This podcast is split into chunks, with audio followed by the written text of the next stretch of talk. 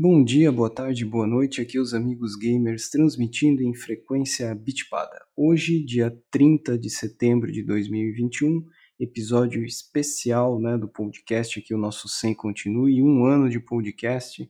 A gente não pensou que ia chegar no 23º episódio, mas estamos aqui. E hoje, né, para comemorar esse um ano, a gente vai fazer uma entrevista trazendo né, um convidado ali, o Diego Emanuel, que está fazendo um jogo de board game. A gente já conversou com vários desenvolvedores aí de videogames e hoje trazendo alguém do mundo dos board games, né, que está atrás aí do primeiro jogo, de um protótipo, enfim, né. Diego, bem-vindo aqui com os amigos gamers no nosso podcast. Por favor, se apresente, comente, enfim, fique à vontade aí para falar também depois. A gente vai perguntar do teu jogo lá, mas se apresente aí. Não, tranquilo. Como você já disse, Diego Emanuel, né? Obrigado por terem me convidado justamente no episódio de um ano, deve ter importante, é um marco importante, né? Completar alguma coisa assim não é fácil. Quando a gente começa a fazer, que percebe que ah, ter ideia todo mundo tem, mas por elas na, em prática e ver um resultado é muito difícil. Né? Então completar um ano aí, realmente parabéns para vocês. Vou começar a acompanhar, não, não conhecia, mas começar a acompanhar. E eu comecei a fazer esse meu jogo que chama Jornada Z, tem mais ou menos, assim, efetivamente, uns cinco anos. Mas a concepção da regra é mais antigo que isso. Então, mais ou menos 2011, 2010, eu não faço ideia da data. Foi por ali que eu pensei, não, eu quero fazer um board game. E naquela época, o meu conhecimento de jogos, assim, euro, mais modernos, era Magic. Eu jogava Magic. Sempre gostei muito de Magic. Ah, e Hero Quest, né? Mas Hero Quest pela estrela ainda, aquele antigão era isso, era basicamente era Magic, Hero Quest. Então eu não tinha conhecimento desse mundo que naquela época já existia, né? Já, já tinha Catan, acho que Catan acho que é 2008, assim, não tenho certeza, mas é por aí. E eu não tinha acesso, mas eu sabia que eu queria alguma coisa diferente, então, ah, vou fazer o meu porque adorava Magic, ah, vai ser assim, então um jogo que o cara é um zumbi, porque eu adoro filme de zumbi, e o outro vai ser um caçador de zumbis, eles vão se enfrentar um contra o outro, e vai ser muito legal. Então comecei a fazer esse envolvimento e felizmente naquela época o meu irmão ele trabalhava numa empresa que faz jogos, que era Mega Jogos, que é, na real eram jogos assim tipo de cassino da vida, né? Não, porca e coisas desse tipo, mas muito diferente. E eu comentei com um programador lá, né? E conversando com ele, ele falou: "Cara, isso que tu tá fazendo é muito legal, mas como é que tu vai balancear esse teu jogo? Como é que tu vai fazer os dois os dois lados ficarem equivalentes para não ser injusto, né? nem com um jogador nem com outro. E eu fiquei me debatendo ali naquilo e eu pensei, poxa, eu hoje eu não tenho condição de fazer uma coisa desse jeito, fazer um jogo balanceado assim, porque meu, vai demandar muito teste. Naquela época eu acho que eu era mais isolado que eu ainda era hoje, fazendo faculdade, assim, era complicado. Então eu pensei, não, fazer um jogo que todo mundo tem uma única pool. Então todo mundo vai ter acesso à mesma coisa. Então nisso já balancei, porque todo mundo tem acesso ao mesmo, tá? que vai definir vai ser a sorte e a estratégia da pessoa. Então eu mudei, reformulei meu jogo, mantive muita coisa do que eu já tinha imaginado, né? Só que os zumbis agora seriam uma força controlada pelo próprio jogo e os jogadores iriam se enfrentar. Porque isso é uma coisa que eu só percebi depois, mas naquela época, vendo os filmes de zumbi, que é o que basicamente inspirou o jogo, os zumbis são sempre um pano de fundo o problema são sempre as outras pessoas, né? Então, no clássico ali do, do Romero, no Dawn of the Dead, ou até no Night of Living Dead, o que ferra são as pessoas. Os zumbis estão ali, obviamente são uma força opositora, mas o negócio dá ruim mesmo porque as pessoas não se entendem. Então, desde o início do meu jogo, eu queria, não, vai ser um jogo competitivo. As pessoas têm que um ali para furar o olho do amiguinho, nada de amizade nesse jogo. Então, foi essa concepção e zumbis sendo uma força controlada pelo próprio jogo. E eu comecei a escrever as regras e tal, mas nunca saiu do papel. Acho que ficou muito tempo no papel, mas não foi uma coisa que eu parei de mexer. Eu lia, refazia, olhava lá meu documento e mexia. Só que nessa época eu estava terminando a faculdade, então TCC, uma coisa louca, né? A gente não tem tempo. É, sou formado em bacharel em letras português, né? Ficar deixando nada a ver com, com o jogo, praticamente. Porque mudança de cidade, né, casa alugada, tudo meio bagunçado ainda. Conheci um, cas um casal de amigos, assim, que deles jogavam muita coisa de videogame e tal, e eles começaram a jogar também algumas coisas de de board game, agora não lembro exatamente o, o jogo, que eles iam numa loja que ficava ali perto da Getúlio Vargas, eu não sei qual era a loja. E daí reacendeu aquela vontade, poxa, por que, que eu não continuo tocando para frente? Então, peguei de novo o documento, eu preciso de um protótipo, fazer um protótipo, comecei a fuçar como é que eu faço um protótipo bacana de jogar.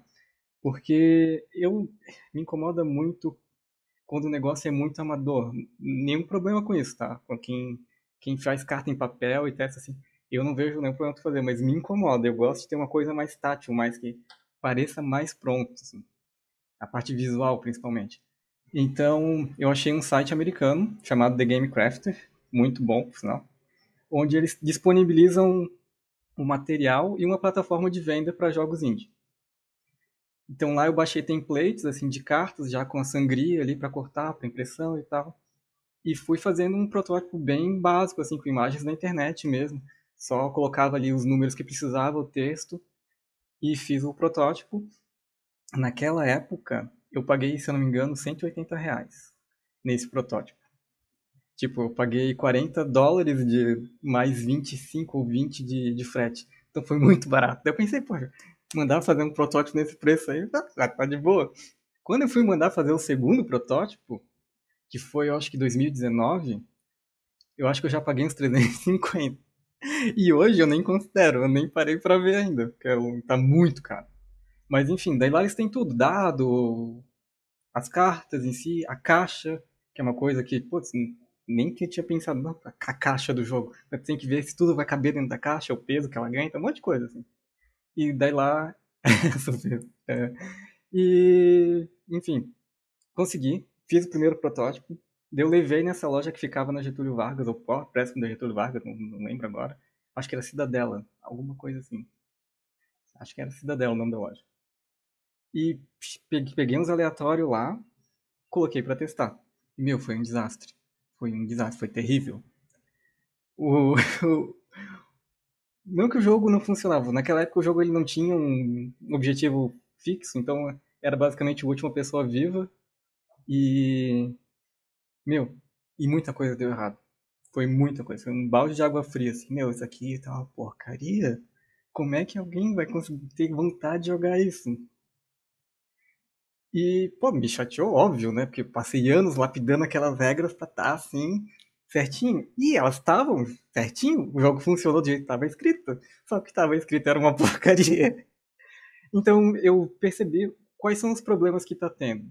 Ah, muito lance de dado, muita dificuldade em algumas coisas, né? Na, na minha concepção inicial, tu não teria pontos de vida. Então tudo era baseado nas cartas que na tua mão. Quanto mais recurso tu tem, mais tu tempo, tu tem, tempo e chance de sobreviver tu tem. Então, se o zumbi te ataca, tu perde uma carta. Daí o que acontecia é que se o zumbi te atacava, perdia uma carta, tu não tinha carta para usar para vencer o zumbi, então os zumbis te atacavam de outro, perdia mais cartas e no final ficava sem carta nenhuma e não jogava. Então, assim, foi... deixa, eu, deixa eu te perguntar então vai, agora, vai, e o pessoal também acho que vai querer perguntar depois. Vamos voltar um pouquinho ali, Diego. Legal? Não, pode. Já, já, estamos, já estamos aí no momento crítico, né? A gente faz, na nossa cabeça funciona, vai executar a ideia ah, não é bem assim, né? Porque aí as pessoas comentam, tá, mas o que, que eu faço agora, né? Que nem um jogo novo, né? A gente compra um uhum. jogo, vai jogar, primeira vez, a tendência de jogar errado é grande, né? Você não leu todas as regras, enfim, vai dar errado. Vide, né, como a gente falou, Resident Evil. Primeira vez que a gente uhum. jogou, né, João? Jogamos, acho que metade das regras estava errada, mas enfim. Aí eu vou te perguntar, e eu vou voltar um pouquinho ali no começo. Eu gostei ali da tua história, tu foi comentando, é, nas tuas inspirações, tá? Aí eu tenho uma pergunta ali para ti. Uh, o teu jogo, né, dá, vai ser um, um, misto de board game com card game, né, com cartas, vai ter o uh, fator sorte, dados, enfim, uhum. mas as tuas influências, daí eu vou pensar em cultura geral, né, daí estamos falando de que de que filmes de zumbi, enfim, a gente tá falando Walking Dead, ou tamo A Noite dos Mortos Vivos, enfim, se tu puder comentar um pouco das influências ali de, de cultura mesmo, né? Uhum. E depois as influências de jogos de tabuleiro, para daí a gente voltar nessa tua jornada. Aí, para quem não conhece, né, a gente publicou lá nos amigosgamers.com, pessoal, é um, um preview, né, desse protótipo que, o, que a gente está conversando aqui com o Diego, E lá já tem também, depois eu quero que você fale, pode ser mais para frente, tanto da, do teu relatório, né, do teu diário na Ludopédia e um uhum. pouquinho depois no Board Game Geek. Mas vamos começar das influências, lá no começo. O que, que te influenciou? Cultura, né, a uhum. cultura em geral e jogos. Então, eu sempre gostei muito de filme de zumbi desde que eu era pequeno. E isso começou com um dia assim, passando a Noite dos Mortos Vivos, já a refilmagem do que teve, né, acho que em 90 ou 90 alguma coisinha. E, nossa, eu achei fenomenal aquele filme. E eu devia ter, sei lá, uns 12, 13 anos. E achei muito legal. Meu, que filmaço! Nunca tinha visto, acho que nada daquele tipo. E fui atrás, né? Ah, Romero, não sei o quê. Naquela época não tinha internet com essa facilidade, mas eu tenho irmão mais velho, eu tenho, tenho primo de pessoas assim que me deram acesso. Ah, esse cara fez esses filmes. Eu comecei a ver e quando eu vi o, o terceiro filme, Diário dos Mortos, não, Diário dos Mortos é o último, Dia, Dia dos Mortos, terceiro filme do Jorge Romero. Meu, loucura. Vai falar filme... do Fome Animal também? Tu chegou a ver esse? Sim, meu Fome Animal. não, Fome Animal é incrível, mas eu, eu comento depois que eu falar das influências de jogos de tabuleiro, eu falo Fome Animal. Daí vi o Dia, o Dia dos Mortos, vi basicamente todos os filmes do Romero. Só o último dele, que foi, acho que. Não sei se é ilha, que, é, que é, se passa numa ilha, eu não lembro o nome. Foi o que eu menos vi, mas os outros eu via bastante. Eu tinha uma coleção enorme de DVD de, de zumbi, vários e vários filmes, alguns nem tinha aqui no Brasil para lançar, que eu importei. Me desfiz de tudo quando me mudei, porque não tinha espaço. Tive que vender, doeu o coração, mas tive que vender meus filmes. E hoje em dia, meu, pra quê, né? vai no Netflix, ou Netflix não, né? Mas em, geral, tu vai na internet tu acha tudo. Então, filmes assim, do Romero, do Dario, Dario Argento tem alguma coisa também, mas tem outro cara, é o Lúcio Fucci, principalmente, também tem umas coisas, né? Muito legal de zumbi. Então, naquela pegada ali, década de 70, 80, e obviamente o Noites Mortos Vivos, o primeirão, era o que eu, que eu gostava, eu achava muito legal. Tanto que eu falei, né, antes da gente começar a gravar, que eu adorava Resident Evil. Foi por aí a primeira vez que eu vi Resident Evil, meu, aqueles gráficos, aquele jogo, aquela música. Achei fantástico. E daí eu, feliz e contente, primeiro, lá, né, estreou Resident Evil, vou ver no cinema o que foi aquilo, aquela facada no coração daquele filme nojento. Então, os filmes de Resident Evil, pra mim, eu nem considero, eu vejo só pra dizer que eu vi pra poder falar mal. Mas daí eu sempre fui muito ligado em filme de zumbi. Então eu, te, eu tenho ainda um blog que eu não atualizo mais porque minha vida está muito corrida, que tem lá os top 10 filmes de zumbi e os top 10 piores filmes de zumbi. Então, até hoje tem gente que me xinga dizendo que eu coloquei os Resident Evil lá nos, nos piores filmes de zumbi. E... Eu acho que o João iria contestar isso ali do Resident Evil, mas vamos deixar ali. não, pode contestar, cada um tem sua opinião, mas meu, eu. Eu... Porra, velho, tal. Tá, não, cara, assim, são todos filmes, assim, cara, cara, não tá entre os melhores. Não deve estar. Tipo assim, a série Walking Dead, eu, por exemplo, eu acho muito melhor que os filmes. Só que o primeiro filme é. suportável. Eu, particularmente, não considero os filmes do Resident Evil de zumbi. Sim, não são. É, é filme de ação. Né? Exato. É filme de ação com. A... Tem ali um zumbi, mas é filme de ação. Assim. Mas. Eles são zumbis, são. É, hoje, hoje já tá bem, né? Quase como. É, agora eu acho que eu vou falar uma heresia, mas quase como um Last of Us, assim. Que eles não são zumbis, são pessoas não, infectadas. São, é, são pessoas tão... infectadas. Ah, Mas Eu tenho uma relação bizarra com os filmes. Assim, eu gostei mais ou menos do primeiro e não sei por que eu gostei do quinto. Só. O resto eu não gosto. Vamos, vamos no site do Inmetro ver o que, que define zumbi. eu não sei se foi o quinto ou o quarto que eu achei mais aceitávelzinho também. Deve ter sido o quinto. Lá também, é. assim, segundo eu. Sim, mas é. Mas nada fantástico. E o sexto é um desespero. Não, não gosto tanto, mas vi todos. para poder falar mal, vi, tive que ver todos e vi todos. E, e, não é um filme assim que, ah, não vou ver, é ruim. Não. Dá de ver. É aquela diversão que tu desliga a cabeça e vê. Só que quando eu fiz essa lista, vendo como filme de zumbi, na minha opinião, tava entre os piores e coloquei lá entre os piores mesmo. E não coloquei nem como primeiro. Coloquei, acho que no décimo, nono, alguma coisa assim. Tem filme bem pior. E eu li as revistas do Walking Dead. Uh, eu acho que eu consegui ler umas 10, umas 11, eu não tenho certeza. Até fiquei empolgado, vai ser a série do Walking Dead, porque eu li os quadrinhos e tal. Eu via, acho que um pouco da primeira temporada na Fox, ainda dublado, terrível. E depois nunca voltei mais para ver. Vi algumas coisas assim, quando agora que tava no Netflix, minha esposa assiste, eu vi alguma coisinha, mas nunca deu aquele interesse de novo de voltar a ver, porque eu não sou de ver série, ainda mais séries que se estendem ao infinito, então, né, pelo que eu vi eu gostei, mas não acompanho Walking Dead. Tentei ver a Zombie também, mas não foi algo que me interessou tanto. Então, assim, é mais. A minha influência foi mais nesses filmes clássicos e alguma outra coisa mais moderna que sai, assim. Mas principalmente os clássicos dos filmes de zumbi. E quanto aos jogos, quando eu comecei a, fazer, a desenvolver, eu não joguei praticamente nada de jogo de tabuleiro assim mais moderno, muito menos de zumbi. Então, eu joguei o Zombicide, isso há muito tempo atrás. Hoje em dia, não dá para dizer que eu joguei porque eu não lembro de nada. Só lembro que tu faz barulho e os zumbis vêm. É a única coisa que eu lembro do jogo. E eu joguei, o que acho que um dos que mais influenciou foi o Last Night on Earth, que é um jogo que não tem no Brasil, americano. Meu irmão conseguiu de alguma maneira, não sei. Agora está em minha posse e não devolvo mais. E é, foi o que assim me inspirou um pouco no sistema de combate, mas foi só uma inspiração, porque realmente eu não tinha uma mecânica para resolver o combate do meu jogo, então, poxa, isso é legal, é que aquele jogo faz interessante, eu vou trazer para o que eu conheço, meio que como Magic, e tentar adaptar ao que eu quero. Então, para quem não sabe, no Last Night, quando tu enfrenta o zumbi, tu rola dois dados, né? O zumbi rola um dado, então o maior ganha, o zumbi ganha no empate, só que tu só mata os zumbis por dois iguais.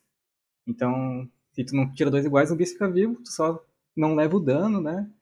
Então, esse é, do meu jogo é completamente diferente. É só realmente o maior ganha, tu já mata o zumbi, porque a quantidade de zumbis que aparecem no Last Night não é nem um pouco comparado com o que vem no meu jogo. Meu jogo realmente enche de zumbi, porque é carta, então, né, não tem problema ter aquele monte de miniatura na mesa, só um monte de carta ali.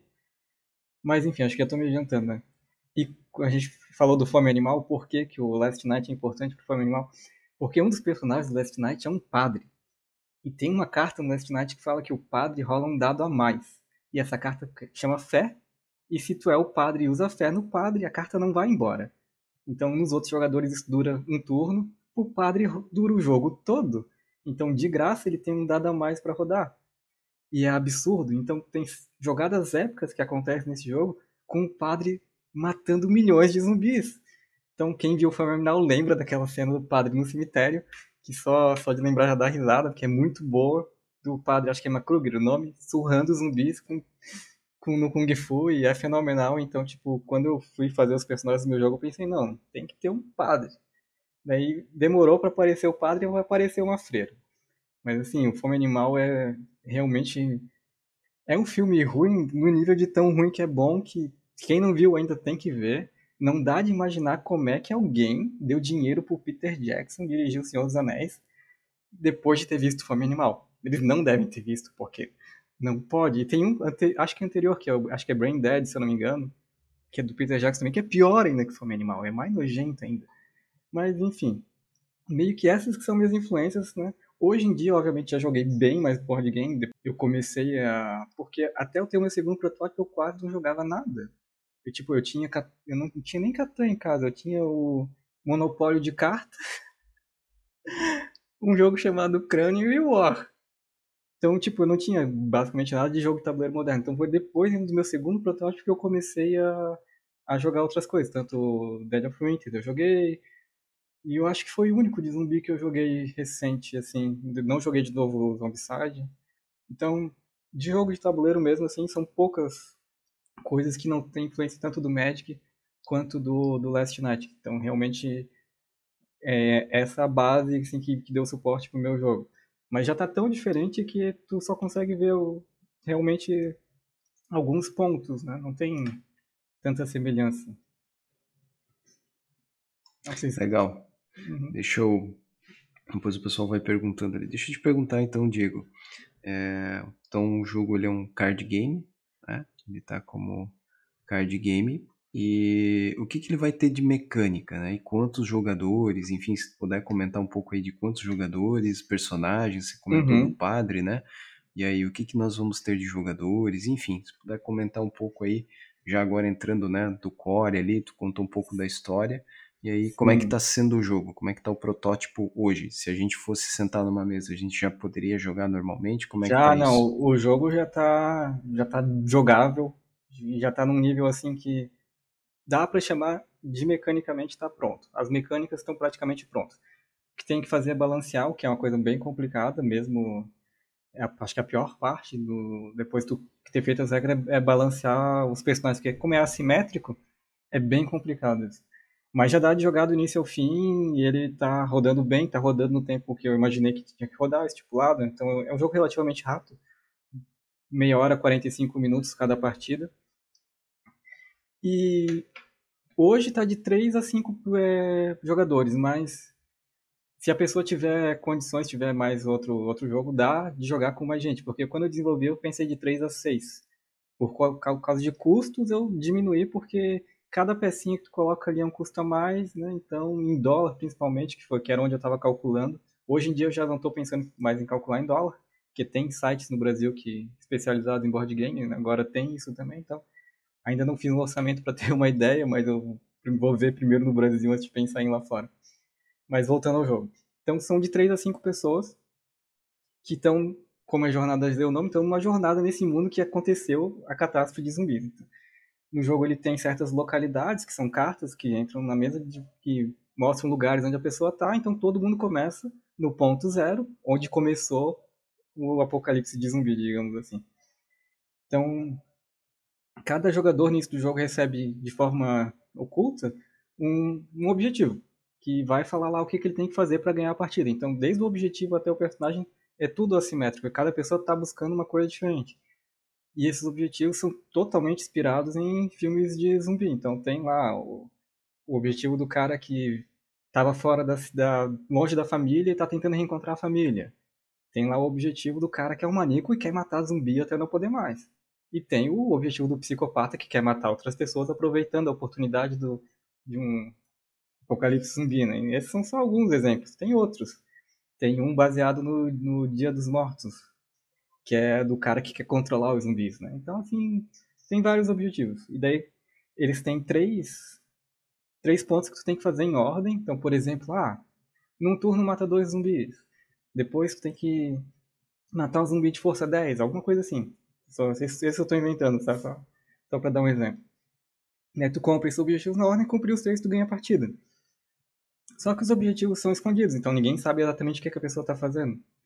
E cada vez que tu cumpre, tu coloca um tokenzinho em cima da carta. Então, de nada, tu tá lá jogando de boa, olha para alguém pro lado, o cara tem dois tokens em cima da carta dele. Então, sabe, mais um ele ganha o jogo, então ele vira o foco. É, de início começa a parte de um tentar ferrar com o amiguinho, porque, né, dedo no olho, exatamente. Que o jogo, pô, tá todo mundo sobrevivendo, mas é cada um por si. Então, tu depois de pegar o teu objetivo, tu pega um sobrevivente. A ideia é que tu escolha um sobrevivente que suporte o teu objetivo. Mas toda vez que a gente testa, o pessoal fala, não, não, vamos jogar na, tudo nas escuras, pega aí qualquer um e vê o que acontece. Então sempre dá umas coisas muito loucas, mas a ideia do jogo é tu. Ah, eu peguei um, um objetivo que eu tenho que curar pessoas. Eu vou pegar o bombeiro, então, porque ele tem uma habilidade que cura as pessoas. E assim vai, para tentar ajudar. Mas também não tem problema nenhum pegar aleatório, porque todos eles têm a possibilidade de cumprir qualquer objetivo. Só que, obviamente, se tu pega um focado naquilo, vai ser um pouco mais fácil. Então, a pessoa lá, começa na cidade, ela compra uma carta dela do turno e ela compra uma carta de zumbi. Então, o zumbi pega e tem um zumbi naquela, naquele lugar. Quanto mais gente no mesmo lugar, mais zumbi vai ter na mesa. E assim vai indo. Tu vai mudando de lugar para para evitar, por exemplo, zumbis, ou então porque o teu objetivo fala que tu tem que estar em determinado ponto da cidade, por exemplo. Então tu não pode estar naquele ponto inicial, tu tem que estar em outro lugar. Então as pessoas vão se espalhando para um mapa que vai abrindo. Então cada, cada localidade é uma carta nova que entra em jogo. E as pessoas vão, que não tem um tabuleiro, né, então é tudo carta, vão mexendo os, os peões dela assim para mudando de lugar para cumprir o objetivo. E nisso tu tem que cuidar dos teus coleguinhas querendo impedir que tu faça esse tipo de coisa, enquanto tu está fazendo o mesmo, né? Mais ou menos isso, assim, bem superficialmente. Mas não é um jogo muito complexo, não. O jogo, ele é simples, né? E deixa eu te perguntar, menos que alguém queira perguntar, né? Tem o, Eu, Lee ali. eu. Então vai lá, vai lá, Glaucio. Pergunta lá, depois eu pergunto. Ah, assim, Diego, você citou várias vezes Magic. né? Sim. Lá, lá, lá, lá, Ainda Magic, jogo né? muito Magic. Isso, você fala, fala, fala, volta pro Magic, fala, volta pro Magic. De que maneira o teu jogo se posiciona como um fork ou um- uma versão diferente do Magic? Que foi a impressão que me deu do jeito que você falou. Eu peguei e fiz um Magic de zumbi, é isso? A concepção do jogo foi essa. Eu quero fazer um Magic de zumbi um contra o outro. Quando eu fiz as cartas, isso já nasci no primeiro protótipo, cada carta tinha um efeito. Ah, o zumbi entrou em jogo, ele tem um efeito. Tu usa um, tu vai numa localidade, a localidade tem um efeito. Então, porque no Magic é um jogo muito complexo, cada carta faz uma coisa, é uma loucura assim para quem nunca jogou, pegar a primeira vez. E, e no primeiro protótipo tinha isso, cada carta tem uma coisa e tal. E quando eu fui testar, é, era inviável, impossível. Ninguém conseguia prestar atenção em tudo que estava acontecendo ou poderia acontecer naquele momento. E cada carta tinha um efeito, às vezes durava o efeito, meu, era um desastre. Então, quando eu fui retrabalhar no pro segundo protótipo, eu já pensei, não tem como. Zumbis não podem ter efeito que fiquem na mesa do máximo quando ele entra em jogo e olha lá. Não pode ter carta que perdura no jogo porque ninguém lembra disso. Então, o que tinha de influência no Magic ficou muito nessa concepção e no e na estrutura do turno, digamos assim, que tu pode usar carta de ação imediata, que no Magic tem mágica instantânea, então qualquer momento tu pode usar uma carta que vai influenciar os outros jogadores. E, e basicamente isso, assim, do- sumiu muita coisa daquela influência do Magic. E hoje, os zumbis praticamente não tem objetivo, e quando tem é quando ele te dá dano ou quando ele entra em jogo. Então é fácil tu saber se ele vai fazer alguma coisa. Porque tu levou o dano, então tu vai estar olhando pra carta que ele que deu o dano, ou então, quando entra no jogo, tu comprou a carta e tu tá na tua mão. Não tem mais nada que fique na mesa pra te lembrar, ai meu Deus, eu esqueci daquele negócio lá. Então aqui no Magic tem muito disso. No Magic tem uma fase chamada manutenção. Olha o nome da coisa, fase de manutenção. Porque tu tem que fazer todos os triggers que tu tem das cartas na mesa naquela fase, basicamente. Óbvio que tem outras cartas que trigam em outros momentos, mas. Então é muita coisa pra lembrar no Magic. E no início tinha isso. E hoje já me afastei muito. Então não dá de- nem de comparar mais o jogo com o Magic. Eu comparo porque é uma coisa que da concepção tinha, né? Mas hoje já é bem diferente. Né? Muito mesmo. Tanto que no Magic, metade da graça é tu montar teu baralho. No meu jogo não tem isso.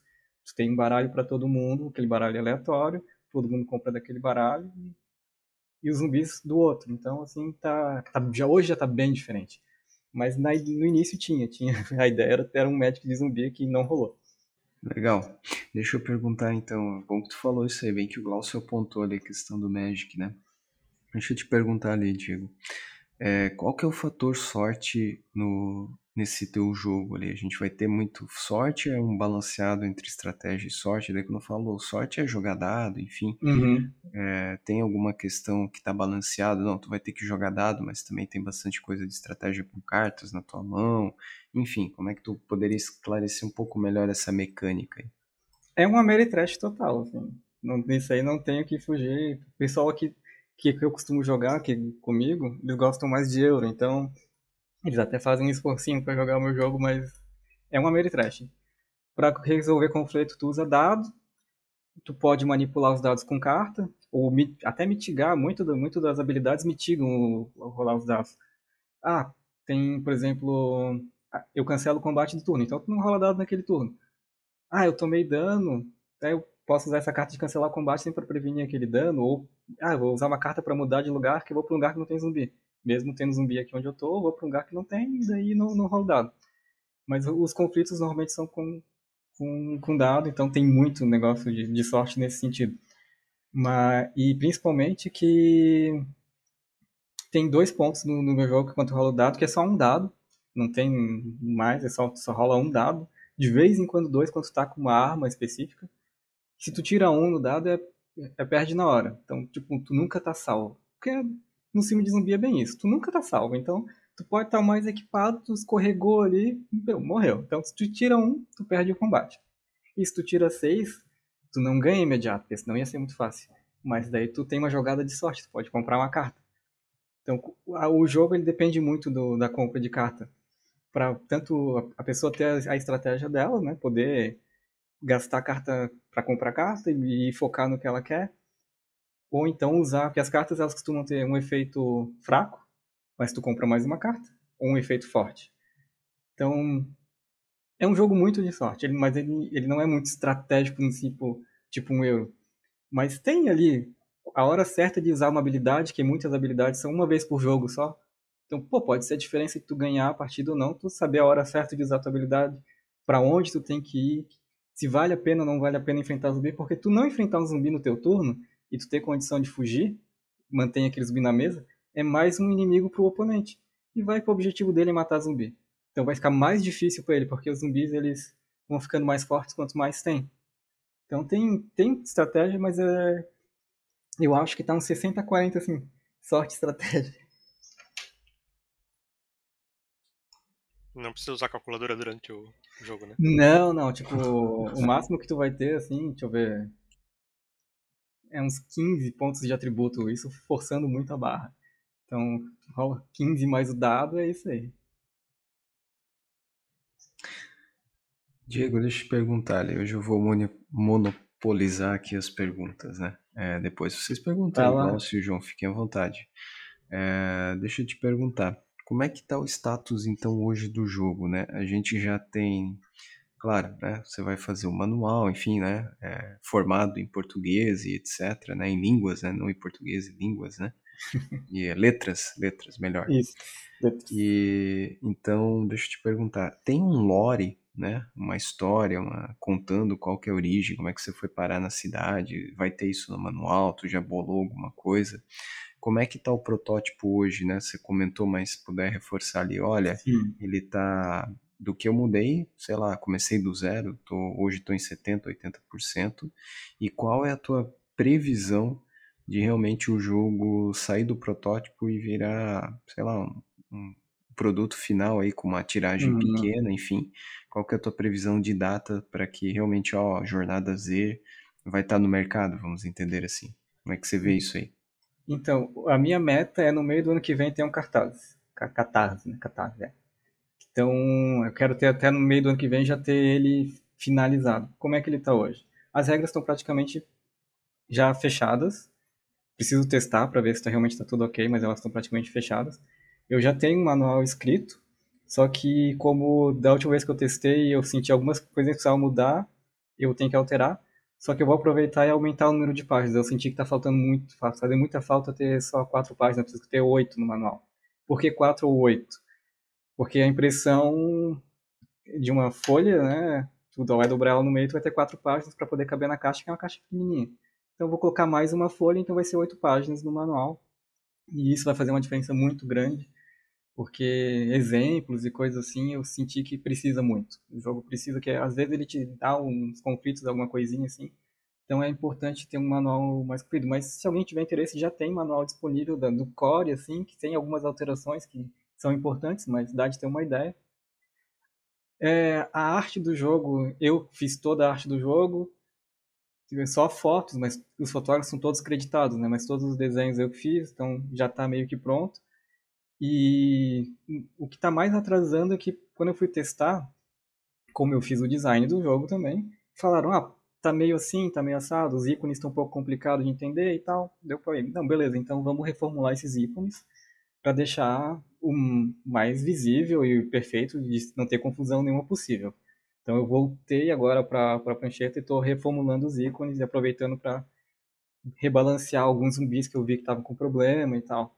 Então, o que está mais complicado realmente é, a parte da arte, né? Porque, por exemplo, como eu estou reformulando, eu não estou não tô testando agora, porque eu quero testar quando tiver com a arte ok, para eu ver se aqueles problemas que eu encontrei de pessoas achando esse ícone muito ruim de ver, ou então que não dá de entender, quero ver se isso some. Porque não adianta né, eu estar tá com as regras prontas e o jogo meio que pronto, mas a arte não tá, porque eu não vou contratar alguém para fazer. Então, como.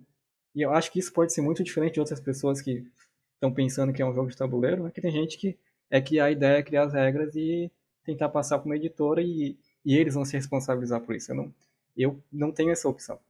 Então, aquela arte é que eu tenho, é que eu fiz, então ela tem que estar tá perfeita, assim, óbvio, não vai estar tá perfeito, mas tem que tentar chegar naquilo. Então, isso é o que mais está demorando, porque como eu trabalho durante, como a maioria de nós, né, trabalho, chego em casa, tenho que uma, uma, duas horas para mexer. Isso quando eu paro para mexer. Então, é, essa é a parte mais difícil, assim, E foi a parte mais difícil de tudo, assim, relacionado ao, ao desenvolver, não ao teste, porque o teste, meu teste é complicado. Mas eu desenvolver, porque eu não sabia usar o programa que eu uso para edição. Eu desenho, mas não desenho muito. Não tenho nenhuma experiência em design de nada. Então foi assim, tacar a cara ali na, na coisa e, tem, e ver o que funciona e não funciona. Então ouvir o, o pessoal que testava comigo nas reclamações foi muito importante, porque eu não sem eles eu não teria o jogo que eu tenho agora. E testar é, é extremamente importante, só que eu achava que o pessoal ia ser mais interessado em testar uma coisa nova. Mas talvez pelo fato do pessoal que eu jogo goste mais de euro, testar uma Meritcraft com eles não é a melhor coisa do mundo. Então eu tô tendo bastante dificuldade em encontrar grupos que se empolguem mais para testar o jogo. E não porque o jogo tá ruim, não, o jogo não tá ruim. Com pessoas que curtem esse tipo de jogo, meu, é só risada. É, e funciona. Mas com o pessoal que gosta de dinheiro, não tem trilha de ponto já perdeu metade da graça do jogo para ele. Então. Não tem mas, alocação de trabalhadores, não. É, não tem alocação de trabalhador, não dá certo. Mas tá. O jogo em si, assim. Se eu quiser pegar ali e jogar, dá, dá de pegar ali e jogar. E ele já tem uma arte bacana e tal, é realmente são. É que nem uma obra de um prédio, cara. Levantar a estrutura é rápido, agora tu vai fazer os acabamentos demora um século. E é isso que tá me, me demorando tanto, é fazer esses acabamentos, deixar ele certinho. Deixa eu te perguntar então, aí se o João quiser perguntar, o Glaucio, né? É, a questão da arte, cara, é, ia encarecer muito o produto, né? Tu comentou ali que é, geralmente quando a gente vê esses jogos, e aí eu lembro do, por exemplo, 1920, que é um jogo de bolsa, né? Que veio pela Grok. Um jogo que eu gosto bastante foi, tirando o Banco Imobiliário, é, um, é o segundo jogo de finanças que eu mais gosto. E deixa eu te perguntar duas coisas. Primeiro, é, encarece então muito você contratar um artista, nem que seja freelancer, né? Eu sei que a gente tem essa vontade de fazer tudo, mas a gente sempre vê nesses jogos menores, né? Geralmente um é o designer e o outro é o artista. Então essa é uma uhum. pergunta. E a segunda pergunta, a questão da caixa, você comentou, ela tem mais ou menos que tamanho? A gente pode comparar com 1920 ou você compara, né, para o pessoal ter uma noção como é que seria a caixa? Ainda uhum. vai ser lançado ainda no Catarse ano que vem, mas só para ter uma ideia de tamanho, enfim. Então, a caixa que eu tenho hoje não vai ser a caixa que ser lançada porque é a caixa do produto que eu comprei lá fora, né? Então, a caixa que eu vou comprar hoje vai ser uma caixa que eu já vi aqui nacional, mas ainda tenho que comprar e ver se realmente se cabe tudo certinho. Mas não é muito grande, não, é tipo um 15 por 10. Assim, imagina uma folha A4 virada ao meio, né? É mais ou menos o tamanho da caixa do jogo, uma folha A4 ao meio. Assim. Daí eu falo uma A3, né? Não, não, é a A5, A5, é. Então é mais ou menos o tamanho de uma A5. E realmente, tipo, contratar um artista, por mais barato que um artista fosse ser, eu já estou no prejuízo. Porque eu estou fazendo tudo sozinho, não tenho nenhum financiamento disso. Então, todo o dinheiro que eu estou colocando aí já, já é prejuízo. Então, seria mais prejuízo ainda, porque, beleza, mesmo que meu jogo dê, dê certo, dê sucesso, eu não estou querendo fazer um financiamento para lucrar. Quero só colocar no mundo ali, né? Então, pô, se eu pelo menos conseguir pegar de volta o que eu gastei, já tava bom. Mas mesmo se não der, se tiver na mão de outras pessoas, para mim já vai estar tá, já vai estar tá legal. Porque nesse momento, eu sei que a satisfação de ter uma coisa feita e apreciada para os outros é mais importante que o lucro. Óbvio que eu quero lucrar, ninguém tá, faz isso de graça, mas nesse momento eu estou fazendo pelo prazer do negócio. E no futuro ter a oportunidade de tipo, pô, tô fazendo outro jogo. Ah, aquele cara fez aquele jogo ali, aquele jogo ali é bacana. E daí mais para frente, quem sabe ter algum retorno financeiro nisso. No momento, é realmente só do prazer de ter o projeto concluído, né? Então, eu não tenho é, a opção de contratar um artista, justamente por isso. E como eu já desenho um pouco, ah, beleza, não vai ficar perfeito? Não vai ficar perfeito, mas, poxa, eu não desenho tão mal. Então, eu peguei o, o que eu sabia fazer um pouco de melhor e trabalhei em cima para deixar uma coisa legal a minha ideia não era ter foto como cenário, que as cartas são desenhos e daí tem foto de fundo. Eu coloco um efeitozinho assim só para não ficar muito cara de foto, mas é uma foto de fundo. Veio isso aconteceu porque eu não estava tendo capacidade de fazer um cenário que me agradava. Muito porque eu, as, o que eu uso para colorir é canetinha, hidrocor mesmo, aquela que tu compra lá na loja de 99 para criancinha usar no primário. Então, assim, quando eu comecei a usar foto como fundo, meu, deu uma cara muito diferente pro jogo deu um estilo bem característico. E, e não foi porque ficou mais fácil. Não, pelo contrário. Às vezes as fotos têm sombra, eu tenho que jogar sombra em cima dos desenhos para deixar eles integrados naquela realidade. Então, em muitos casos foram mais complexos ainda que se fosse só um cenário desenhado ali de boa. Mas o resultado do, das ilustrações me deixou bem satisfeito, assim, eu, eu me divirto bastante fazendo. E como eu tenho essa capacidade, por que não, né, de eu fazer arte do jogo? Mas com certeza, se eu, se eu fosse milionário e só quisesse fazer isso por diversão, eu contrataria um artista e seria bem chato com ele. Não, tem que ser assim, né? Que a gente está pagando, então tem que ser do jeito que eu quero, porque esse jogo é meu. Essa é a vantagem de trabalhar sozinho, né? Porque eu decido. Então, se der certo, beleza, tá em mim. Se der errado, tá em mim também, eu vou arcar com isso. Mas felizmente, assim, tô bem orgulhoso. Não só pelo fato de estar tá fazendo, mas de tá sendo finalizado, tá chegando lá, sabe? Que não é fácil. Meu, não, não é nem um pouco fácil, é bem difícil. Mais difícil que eu imaginava. Nossa, nunca que eu ia pensar que é, ah, é tão complicado. E eu tinha vontade, até acho que tu ouviu isso, né, na loja lá falar que eu tinha vontade de fazer um deck building. Minha ideia era ter um deck building que tu a carta era dividida no meio, tá dividido em duas fases, né? Então, na primeira fase tu usava a carta de um jeito, depois tu virava o deck de cabeça para baixo e usava de outro. Nunca que eu vou fazer um deck build nesse momento. É muito complicado. Então, no, no futuro, pretendo. Mas então tem que ser aos poucos. Deck build não dá de ser teu primeiro jogo porque é muito teste, muita interação. Então vamos começar devagar. Já tô feliz do jeito que tá, então é isso. Cara, legal. Ah, aí é o teu relato, né, Diego? E a gente está indo para nossa reta final aqui do, do episódio, né? E aí eu queria abrir para os colegas ali, quiserem perguntar, alguém tem alguma pergunta? Tem mais uma e duas ali para a gente fechar e a gente pode ir para as considerações. João, quer perguntar alguma coisa, alguma curiosidade? Opa. Cara, sim, eu posso estar fazendo até uma pergunta que na verdade pode parecer boba ali, mas você viu na verdade o nosso vídeo ali do, do gameplay do Resident Evil 2 ali, um, um aspecto na verdade muito legal até do jogo é a questão da, das pecinhas representativas aí, personagens, zumbis, tal, esse tipo de coisa. É, no seu caso, você está pensando em, é, em, nesse momento, ter alguma coisa, ter algum objeto representativo durante o jogo, ou para uma implementação futura, ou não? Assim, vai ser um modelo de carta e, e ilustrações e acabou? Então, seria muito legal ter miniatura, só que é muito caro. Então tá Sim. tá em carta. Mas, por exemplo, tem um zumbi, que o nome da carta é zumbi, tá lá o filme um zumbi, e daí tem uma frasezinha de Lore, até perguntaram de Lore, né? Daí tá escrito assim: Algumas pessoas não se destacam nem mesmo os mortos. Porque é só um zumbi. Mas, por exemplo, tem o advogado zumbi. Né? Que é um, tá lá, é um advogado de terno e gravata, só que zumbi. Daí tá lá a Lorezinha, nem os zumbis gostam dos advogados zumbis. Coisa mais ou menos assim, não é exatamente uma... assim. Então, lembrou o Mutkin. Uma... Mutkin tem essas piadas, é, né? principalmente tem, tem com o advogado de... lá tem umas coisas assim. Então, por exemplo, tem um zumbi que quando entra em jogo chama outros zumbis. Daí é a sirene morta. Daí é lá o uhum. desenho da bocona aberta e tal. Então, eu tentei. Estilo Left 4 Dead, assim, né? Tem Isso, vários é. jogos que tem, essa, tem, tem, esse tipo de zumbi.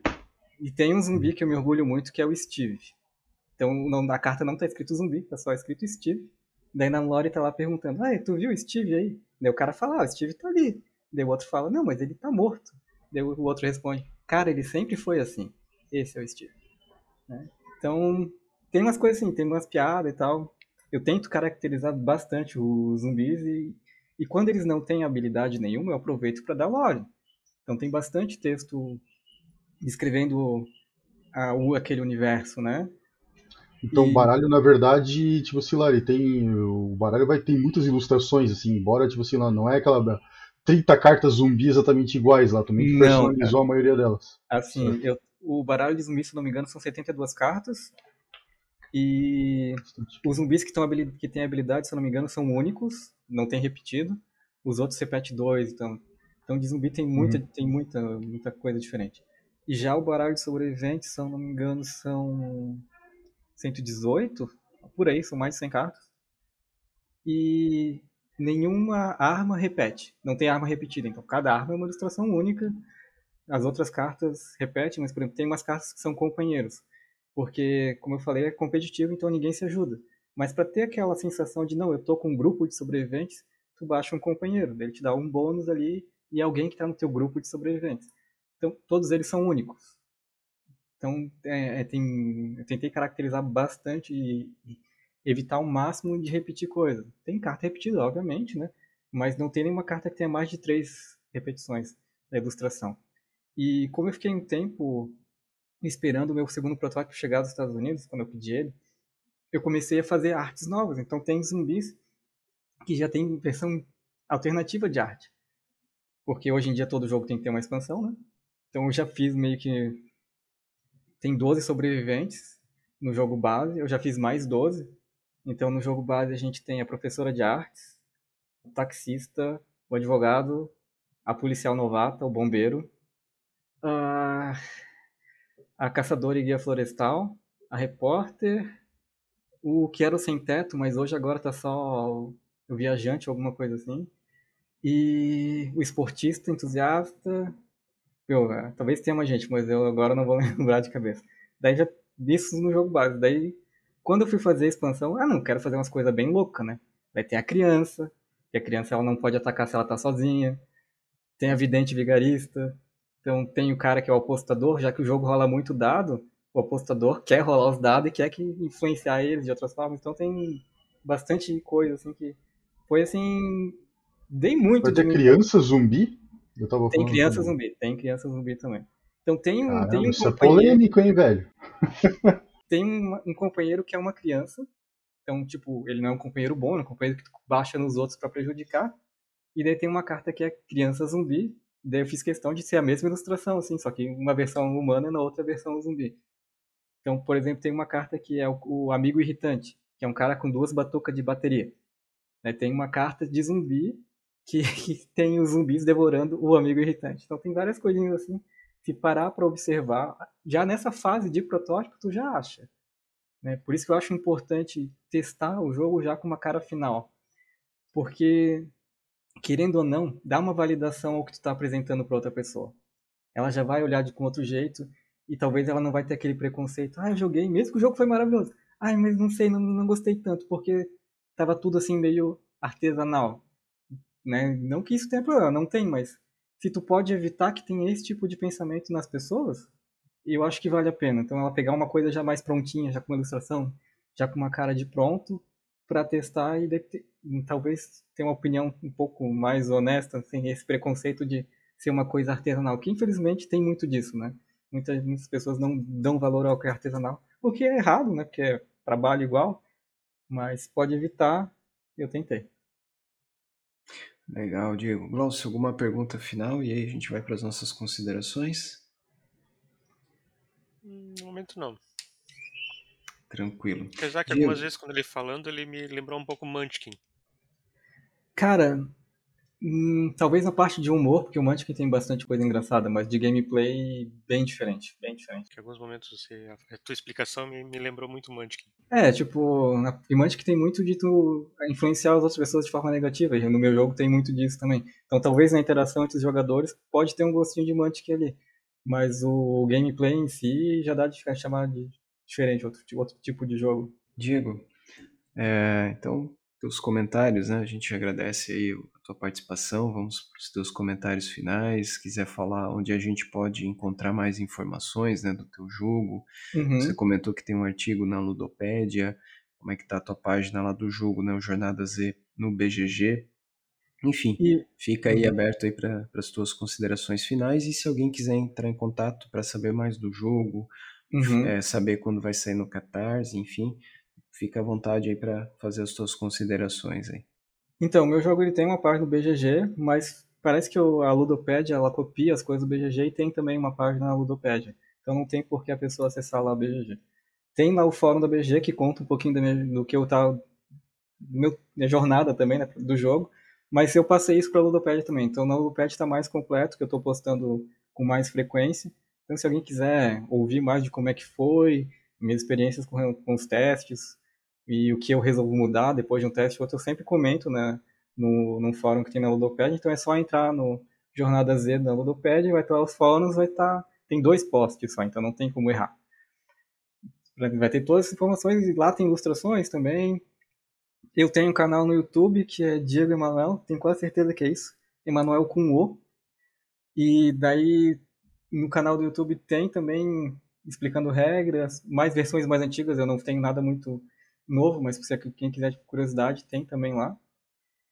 E para entrar em contato comigo, eu fiz um e-mail específico para isso, né, que é jogojornadaz@gmail.com, então pode mandar e-mail ali que eu respondo sem problema nenhum, para tirar qualquer dúvida ou explicar as coisas, mas pode entrar em contato também pelo fórum da, da Ludopédia, que eu também respondo por lá sem problema algum. Né? E como eu falei, eu estou tentando de verdade ter o projeto pronto no meio do ano que vem. E espero que, que eu consiga, porque e dar um prazo é uma coisa muito importante também. Então, sempre que eu me dei um prazo, eu, tive mais sucesso que deixar assim aberto. Então, eu acho que vai rolar. E é isso. Legal, Diego. A gente agradece então a tua participação. Fica aberto o convite, né? Quando chegar mais perto ali é, do financiamento coletivo, se quiser voltar aqui para a gente conversar, a, a casa né, sempre está aberta aí para. É, a gente sempre comenta, né, não só para desenvolvedores indies de videogame, mas também pessoal que nos ouve aí, tem uma ideia de board game, quer vir conversar, enfim, a gente está aberto aí para todos, né, e a gente agradece a tua participação nesse episódio aí de um ano. E para quem, né, indo agora para as considerações finais, para quem quer nos achar, a gente está lá no nosso blog, amigosgamers.com, publicamos, né, uma notícia rápida ali do, do jogo do Diego, e conforme as coisas vão acontecendo ali, a gente também atualiza os posts, né, para vocês acompanharem ali a jornada, jornada do desenvolvedor e a jornada Z, que é um jogo aí, e vai dar tudo certo, caminha para financiamento coletivo ano que vem. Então, Diego, muito obrigado em nome da equipe aí pela tua participação, né? Fica à vontade aí para voltar sempre. E é isso, pessoal. Nos achem lá, amigosgamers.com, e aí a partir dali tem todas as nossas redes sociais. No mais, a gente agradece a audiência de todo mundo né, nesse primeiro ano. Esperamos né, chegar em mais anos aí, se for possível. No mais, fiquem bem, fiquem em paz e até a próxima.